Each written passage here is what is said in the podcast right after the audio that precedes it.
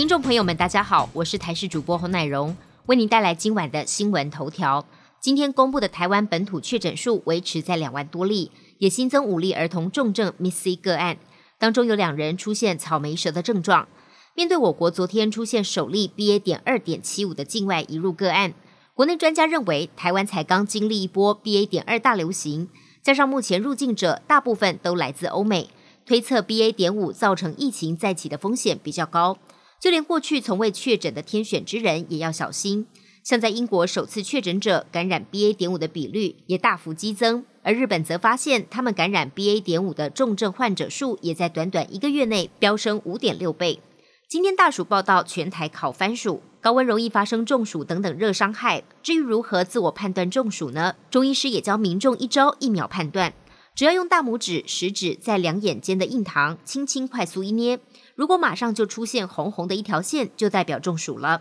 这时就可以透过刮痧让热气排出。医师也提醒，中暑的症状包括了头晕目眩、肩颈僵硬、容易疲倦、四肢酸软、呕吐、腹泻、腹胀。头胀痛、体温升高，觉得补充再多水也无法解渴、心悸等等，民众必须要多加留意。天气炎热，用电量更屡创新高。二十二号尖峰负载用电量四千零七十四点八万千瓦，再度刷新了历史纪录。台电预估下周将会是用电量高峰，不排除再创新纪录。不过，二十二号的用电量不但已经超过经济部能源局预估的明年尖峰用电量，和今年原本预估的数字也相差大约一个核二厂的发电量。有专家担心，如果未来核二厂二号机除役，一旦发生机组跳电的情况，恐怕会面临大停电。艺人林志颖驾驶特斯拉电动车自撞分隔岛，车子烧毁，脱掉时又二度起火。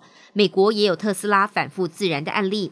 六月，美国加州首府沙加缅度一座废车厂里，准备报废的特斯拉自己烧了起来。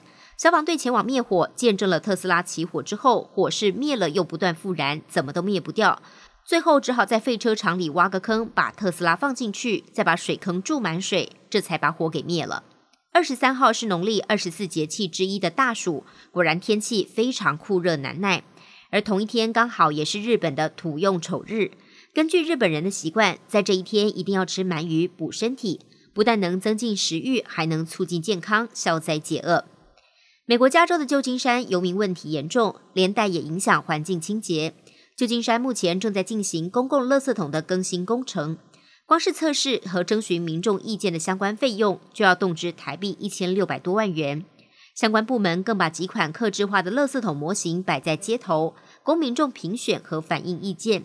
有些客制化垃圾桶一个造价就要台币三十万，最贵的甚至要六十二万，民众直呼是在浪费公帑。